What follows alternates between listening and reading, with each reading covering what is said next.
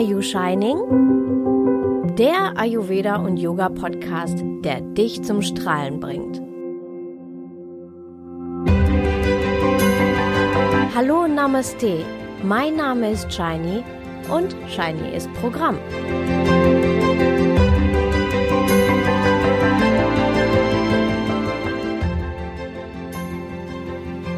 Rassismus und Yoga. Heute Morgen musste ich kurz nach dem Aufstehen an das Video denken. Das Video, in dem gezeigt wurde, wie George Floyd ermordet wurde von einer Person, die die Menschen und das Leben eigentlich beschützen sollte. In dieser Episode widme ich mich dem Thema Rassismus und was die Antworten aus Sicht von Yoga sind – Dabei werde ich teils sehr persönlich und zeige dir, was das Ganze mit Selbstliebe zu tun hat. Schreckliche Bilder. Ich krieg diese Bilder nicht mehr aus dem Kopf. Ich habe das Video gesehen, und zwar komplett. Manchmal frage ich mich, warum ich das eigentlich getan habe. Warum habe ich es mir angeschaut? Unter Tränen.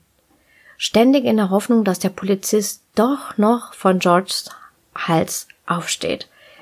Dass er irgend, dass irgendwer doch noch irgendetwas tun kann. Wie muss es den Menschen ergangen sein und auch jetzt ergehen, die daneben gestanden haben und den Polizisten nicht dazu bewegen konnten, von ihm zu lassen?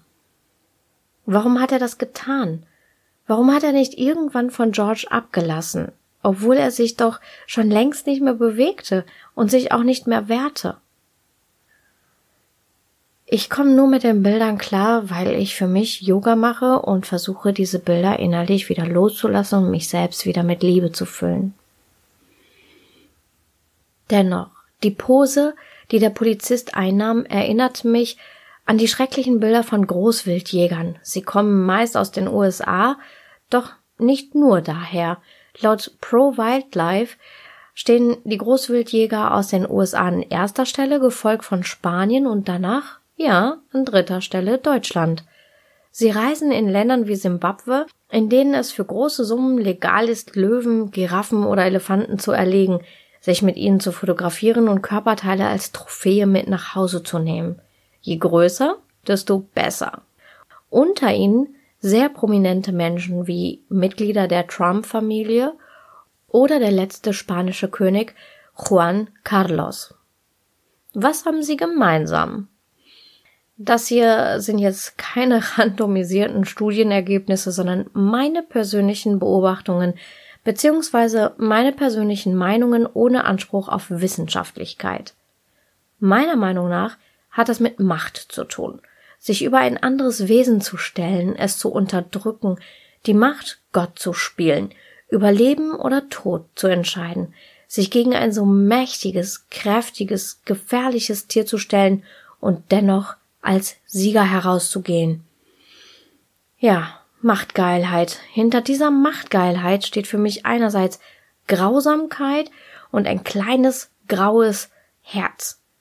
Andererseits sehr viel Verunsicherung und ein Mini-Mini-Selbstbewusstsein beziehungsweise ein Mini-Mini-Selbstwertgefühl. Und das werde ich dir gleich auch näher erläutern. Über das Erlegen eines mächtigen Tieres mit dem Gewehr in der Hand bekommen plötzlich oder vielleicht auch endlich ein Gefühl von Macht, von Größe oder vielleicht auch Unbesiegbarkeit auf. Wie erbärmlich. Genau so interpretiere ich das Verhalten des Polizisten. Ich habe keine Ahnung, was George Floyd getan hat, damit er überhaupt die Aufmerksamkeit der Polizisten auf sich zog und auf dem Boden landete oder ob er überhaupt etwas getan hat, denn leider wird dies immer wieder berichtet. Völlig ohne Grund werden in den USA immer wieder schwarze Bürger von weißen Polizisten gefilzt, es wird gesucht und festgenommen Gewalt angewendet, ohne dass es einen ersichtlichen Grund dafür gibt. Es scheint, dass der Polizist seine Macht demonstrieren wollte, dass er sich übermächtig gegenüber dem Gefangenen empfand, dass er so in dieser Machtgeilheit selbst gefangen war, dass er nicht hörte, dass George immer leiser wurde, sagte, er kann nicht atmen, I can't breathe. und um Hilfe bat, dass er sich immer wieder bewegte und nach seiner Mama fragte. Während ich das hier sage, kriege ich schon wieder eine Gänsehaut und äh, Tränen in den Augen, ehrlich. Immer wieder unaufhörlich sagten Zeugen und Passanten, dass er sich nicht bewegt, forderten die beiden Polizisten lautstark auf, sie sollen Georges Puls messen. Der Polizist stand noch immer nicht von Georges Hals auf, nachdem der Notarzt kam und keinen Puls messen konnte. George war tot. Unglaublich, unbeschreiblich, unfassbar, unerträglich. Das war meiner Meinung nach Mord. Mit Zuschauern, mit Aufzeichnung. So kalt, herzlos und so unsinnig. Weltweit starteten daraufhin Proteste und Demonstrationen. Sie trugen Masken und Schilder mit dem Zitat von George, was er immer wieder sagte, I can't breathe. Dieses Zitat wurde zu einem Synonym einer ganzen Bewegung, denn die Bilder machten wirklich nicht nur sprachlos und unglaublich traurig, sondern das Herz wurde schwer, das, ja, dass das Atmen wirklich auch schwer wurde. Der langsame, schleichende, aber aktiv herbeigeführte Tod machte die Menschen nicht nur wütend. Die meisten schwarzen Familien leben täglich mit dieser Angst. Immer wieder verloren Schwarze ihr Leben durch Polizeigewalt. Nun versammeln sich die Menschen, sie zeigen laut ein Stoppschild, sie wehren sich gegen diese Gewalt, gegen den Rassismus und sie fordern Gerechtigkeit, Gleichberechtigung, Schutz statt Gewalt durch Polizei. Aber auch konstruktiv fordern sie Ausbildung, denn in Vereinigten Staaten werden die Polizisten scheinbar schlecht ausgebildet, dafür werden sie eher ausgerüstet. Hm, eine gefährliche Kombination. Sie bauen öffentlichen Druck auf, aus denen bereits neue Alternativen entstanden sind und den derzeit berühmtesten und mächtigsten Rassisten des Planeten bewegt hat, in alternative Programme Gelder zu investieren. Auch in Deutschland gibt es ein Rassismus und ein Polizeigewaltproblem. Wenn die Statistiken sehr viel geringere Zahlen aufweisen als in den USA, dennoch darf es nicht unter den Teppich gekehrt, verharmlost oder unterschätzt werden. Jedes einzelne Opfer ist eins zu viel.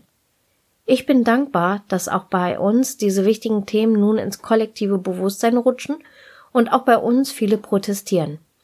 Dass die Menschen sich warnen und laut sind und es sich nicht auf sich beruhen lassen. I can't breathe. Ein Zitat, das weltweit tief berührt und bewegt.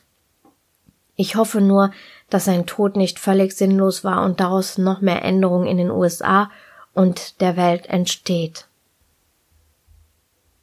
Die sozialen Medien haben sich meist eher aus dem Thema herausgehalten angeblich wegen dem Recht auf freie Meinungsäußerung oder weil es zu viel und zu schnell ist, dass sie angeblich nicht mehr hinterherkommen. Ich glaube an noch weitere Gründe. Bürgerrechtsgruppen forderten, was nun endlich tatsächlich geschieht. Große Firmen haben nämlich eine Macht auf die sozialen Medien wie Facebook, Instagram und Twitter. Sie bezahlen Millionen für Werbung. Diese Macht nutzen sie derzeit. Firmen wie North Face, Patagonia, Unilever. Ähm, aus der Gruppe war Ben, ben Jerry's eine der ersten.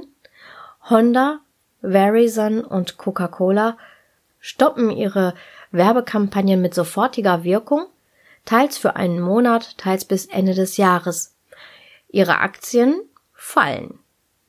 Ich finde ein gutes Zeichen. Und, oh Wunder, Zuckerberg gelobt Besserung. Aha, kaum drohen Millionen Einnahmeverlust, kann man dann doch Änderungen herbeiführen. Eigene Erfahrungen.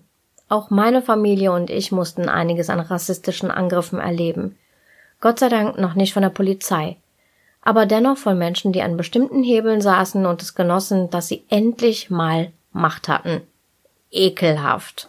Ja, ich bin fest vom Karma-Denken überzeugt und sie werden zur rechten Zeit ihre Quittung dafür bekommen. Wir haben große und kleine Dinge erleben müssen, manchmal Sprüche wie Geh zurück, wo du herkommst. Bereits als Kind hat mich das sehr getroffen und verletzt, auch wenn ich den Sinn überhaupt nicht verstand. Denn ich bin im Ruhrgebiet geboren und groß geworden. Meine Freunde, meine Sprache, meine Erinnerung, meine Sozialisation, meine Denke, das alles ist Deutsch. Also war die Frage, ja, hm, wo komme ich denn dann her? Aber die Art, wie sie es sagten, machte deutlich, welche Richtung es war. Dieser, dieser Hass in dieser Stimme, das angewiderte und gleichzeitig wütende Gesicht. Sehr häufig gibt es einen Unterschied, wer fragt. Als Schwatterkopf hast du es sehr häufig von vornherein schwerer. Du musst dich mehr anstrengen, Fehler wiegen auch schwerer, du bemühst dich, den Klischees entgegenzuwirken und zu beweisen, dass sie falsch sind. Anstrengend, kräftezehrend, eigentlich völlig unnötig. Meine weißen Freunde oder auch mein weißer Mann, haben anfangs ganz sensibel und vorsichtig gefragt, ob es wirklich so ist oder ob ich vielleicht äh, auch falsch interpretiere oder zu sensibel bin. Doch wenn sie mit mir unterwegs waren, haben sie sehr schnell selbst erlebt, was sie sich mit ihrem großen Herzen vorher nicht vorstellen konnten. Das war meine Realität, mein Alltag.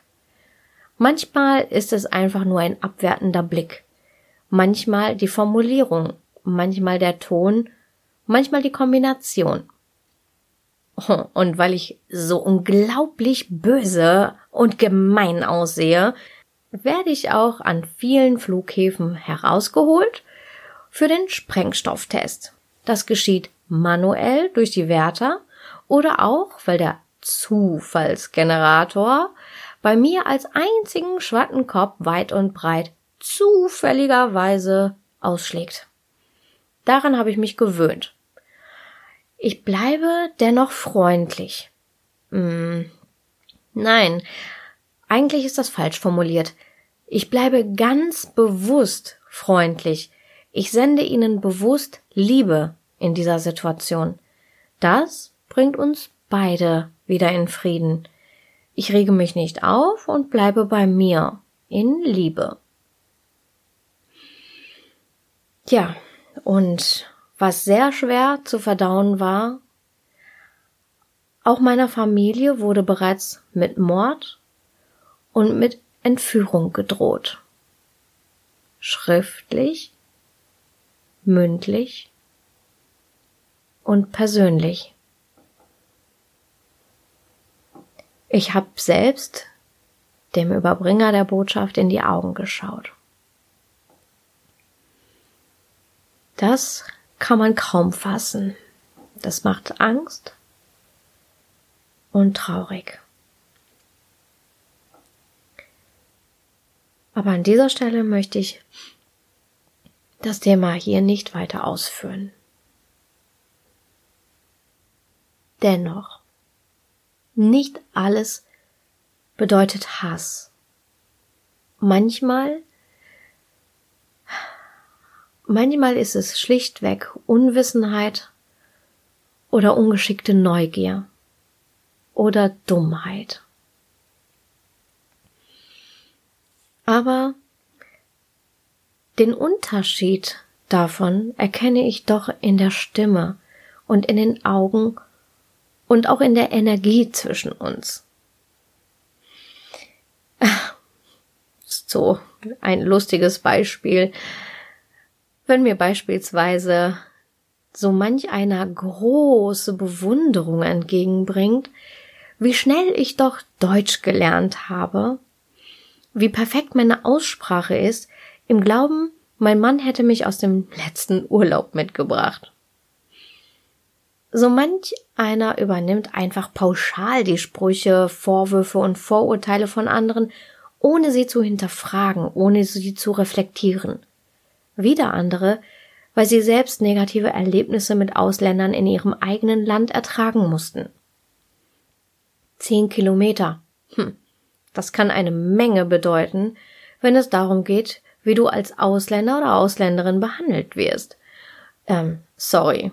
Das sagt man ja auch nicht mehr Ausländer, sondern Menschen mit Migrationshintergrund. Sowohl von den Menschen als auch von den Menschen in den Behörden wird man als Mensch mit Migrationshintergrund doch sehr deutlich anders behandelt. Ich meine damit, dass insbesondere ähm, Universitätsstädte wie Bochum oder Düsseldorf in meiner Erfahrung einfacher, netter und auch menschlicher umgehen. Durch die Universitäten kommen die Menschen viel mehr in den Kontakt mit anderen Kulturkreisen, mit Menschen, die studieren wollen und viel dafür tun. Sie haben einen anderen Bildungshintergrund und sind auch selbst eventuell offener und anpassungsfähiger. Die Gründe sind vielschichtig, aber das würde jetzt hier den Rahmen sprengen. Vielleicht mal ein anderes Mal. Weißer Rassismus. Tja, Rassismus meist, hm, aber nicht immer, wird von Weißen betrieben gegen Menschen mit anderer Hautfarbe. Und das sind nicht nur Schwarze, sondern auch Asiaten oder Latinos und weitere. Dabei ist es doch wirklich total unsinnig, wenn wir uns mal die Geschichte der Menschheit anschauen. Denn der weiße Mann war es doch, der in die Welt zog und andere Völker knechtete, der indogene Völker versklavte, verschleppte, vergewaltigte und ausrottete, der ihre Häuser, ihre Kultur, ihre Geschichte verbrannte, der ihre Götter vertrieb, um ihnen ihren eigenen barmherzigen Gott aus dem Christentum aufzuzwängen, der die Menschen und die Natur auslaugte und zerstörte, sagen wir mal, auslaugt und zerstört, meist aus reiner Profitgier, der großflächig unterdrückt und Gewalt ausgeübt hat, der Weltkriege angezettelt hat, der Atombomben zündete und der Heilerinnen als Hexen verbrannte. Ich will nicht sagen, dass alle anderen Völker nie Schlechtes getan haben, dass sie nie gemordet oder versklavt haben oder dass ausschließlich Weiße rassistisch sind. Nee, im Gegenteil. Inder und Bangladeschis ertragen noch immer und seit jeher in arabischen und afrikanischen Ländern unglaubliche rassistische Grausamkeiten ohne, naja, zumindest direkte Beteiligung von Weißen. Aber du verstehst vielleicht, was ich dir sagen möchte. Wenn die Weltbevölkerung Vorurteile oder Pauschalisierungen durchführt, aufgrund von Erfahrungen aus Angst oder aus einem Schutzbedürfnis heraus, dann sollte sie sich vor den Weißen in Acht nehmen, nicht umgekehrt. Nicht, dass wir uns falsch verstehen, dafür plädiere ich nicht. Ich bin grundsätzlich gegen Gewalt, egal von wem oder warum. Ich wollte nur zum Ausdruck bringen, wie unlogisch der von Weißen betriebene Rassismus ist. Wie man's dreht und wendet, er macht keinen Sinn. Keinen guten zumindest. Selbstwert. Wie versprochen komme ich nun noch mal kurz auf das Thema Selbstwert, Selbstbewusstsein, Selbstliebe zu sprechen. Menschen mit niedrigem Selbstbewusstsein reagieren entsprechend ihres Charakters und ihrer Erfahrungen sehr unterschiedlich. Viele ziehen sich zurück, isolieren sich, werden vielleicht sogar depressiv. Andere tendieren in Richtung Aggressivität, suchen ständig Baustellen, Fehler und Schuld bei anderen. Das ist herrlich einfach und lenkt herrlich von den eigenen Unzulänglichkeiten ab, und von denen gibt es ja meist auch einiges. Nicht jeder Millionär ist selbstbewusst und nicht jeder arme Schlucker hat automatisch ein niedriges Selbstwertgefühl. Es ist also nicht eine Frage des Geldes, sondern eine Frage der Liebe. Der Liebe von außen und auch von Selbstliebe. Wenn das gelebt und auch erlebt wird, hat man es überhaupt nicht nötig, sich selbst als besser, stärker oder sonst was zu fühlen. Man muss sich weder messen noch vergleichen. Man muss nicht im Außen kompensieren. Man muss andere nicht klein machen, verletzen oder ermorden, sondern man kann sich daran erfreuen und mitwachsen, wenn man andere fördert, sie stärker macht, sie zum Wachsen bringt Genau das darf ich ständig erleben, denn ich fördere auch ständig jemanden in meinem Umfeld. In meinem E-Book, das ich demnächst veröffentlichen werde, werde ich zu diesem Thema Selbstliebe aber noch eingehend, ähm, ja, berichten. Und was hat das Ganze jetzt mit Yoga zu tun? Wenn du mich kennst, dann weißt du, dass ich nie müde werde, zu betonen, dass Yoga so viel mehr ist als die Asanas, das sind die Körperübungen im Yoga. Im Westen verkümmert Yoga die Jahrtausende alte ganzheitliche indische Philosophie zum Sportprogramm und wurde mit dem Schlankheitswahnsinn verknüpft und zu einem weltweiten Milliardenbusiness aufgebläht. Das ist nicht Yoga. Yoga ist still und sanft, aber tiefgründig. Scheinbar kleine Übungen wirken dennoch sehr tief. Wird der Geist, das Bewusstsein und der Atem gar nicht involviert, ist es den Namen Yoga nicht wert. Neben Asanas, also Körperübungen, Pranayama, das sind unter anderem Atemübungen, Dhyana, Meditationen, Kriya, Reinigungsbehandlungen und weiteren, ist die Philosophie, die Theorie sehr wichtig. Ich habe dir in einem anderen, ähm, in einer anderen Episode bereits die fünf Koshas beschrieben. In diesem Sinn ist auch eben wichtig, dass wir eben auch Geist und den Intellekt einbeziehen. Wenn du mir folgst, dann weißt du, dass ich den Weg des Patanjali gehe, der achtgliedrige Pfad. Für das heutige Thema möchte ich zwei Bereiche ansprechen, Satya und Ahimsa. Ich werde sie zu einem späteren Zeitpunkt tiefer beleuchten. Yama, das sind im achtgliedrigen Pfad nach Patanjali die Gebote im Umgang mit anderen oder auch die Ethik. Es geht darum, sich selbst zu zügeln, zu kontrollieren, Klarheit in seinem Geist zu erlangen. Yoga bedeutet auch Selbstkontrolle und Yama ist ein Weg dahin. Als erstes im Yama wird Ahimsa genannt, als zweites Satya. Ahimsa bedeutet ohne Gewalt oder auch Gewaltlosigkeit.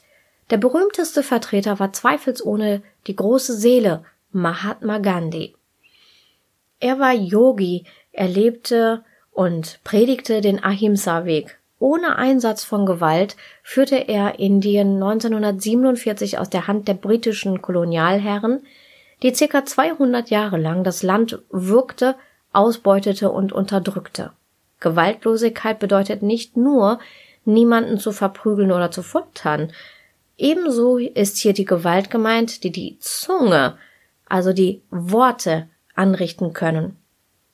Denn, das kennst du aus eigener Erfahrung, Worte können tiefere Wunden hinterlassen als ein Schwert und sie können ebenso töten. Jedoch beginnt es weit früher. Gewalt in Gedanken nämlich. Dort entspringt die negative Energie, die zu Worten und zu Taten führen, die wiederum das Schicksal bestimmen werden. Ahimsa kennt keine Feindschaft, keine Rache und keinen Egoismus. Mit Ahimsa quält man andere nicht, sondern dient ihnen, und zwar von Herzen heraus. Ahimsa deuten viele Yogis auch im Sinne von Tierwohl und begründen damit, dass sie Vegetarier oder Veganer sind. Auch betrifft die Gewaltlosigkeit die Selbstzerstörung, nämlich die, die Millionen von Menschen täglich voller Hingabe praktizieren. Satya Satya bedeutet Wahrhaftigkeit, also ganz einfach, die Wahrheit zu sprechen, sie vollständig zu sprechen. Wahrhaftig und echt sein in einer sehr künstlichen Welt ist nicht immer einfach, dennoch wichtig. Das schließt ein, dass wir unser Wort halten und nicht lügen, weder in Gedanken noch in Worten noch in Taten. Vorzugeben, jemand anderes zu sein, als man ist, das schwächt den Geist. Ein anderer wichtiger Aspekt im Yoga ist die Atmung, denn mit deiner Atmung kannst du weitaus mehr erreichen als nur ein Gasaustausch für deine biologischen Prozesse. Du kannst Angst und Schmerzen frei atmen. Du kannst dich beruhigen, dich stärken, dich beschützen. Dazu gehe ich in einem, in einer weiteren Episode ausführlicher ein. Wie du siehst, bietet dir Yoga mehr als einen flachen Bauch. Lass dich ein und lern dich tiefer kennen. Entdecke, wie du deinen Geist und dich in deiner Gesamtheit stärkst, wie du liebevoll zu dir selbst sein kannst und auch mit anderen, wie du Selbstbewusstsein und Selbstvertrauen durch Yoga stärkst. Wenn du Fragen hast, dann melde dich gerne bei mir. Wenn du den Start meiner E-Books nicht verpassen möchtest, dann trag dich doch gerne in die in meine Sunshine News ein. Mit Yoga wirst du selbst wachsen. Du wirst Liebe in die Welt hinaussenden und dazu beitragen, die Gewalt in der Welt sanft zu entkräften. Jeder einzelne von uns ist dabei wichtig und kann mithelfen, etwas zu bewegen.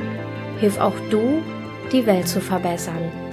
Und dafür stehe ich mit meinem Namen. Shiny Up Your Life.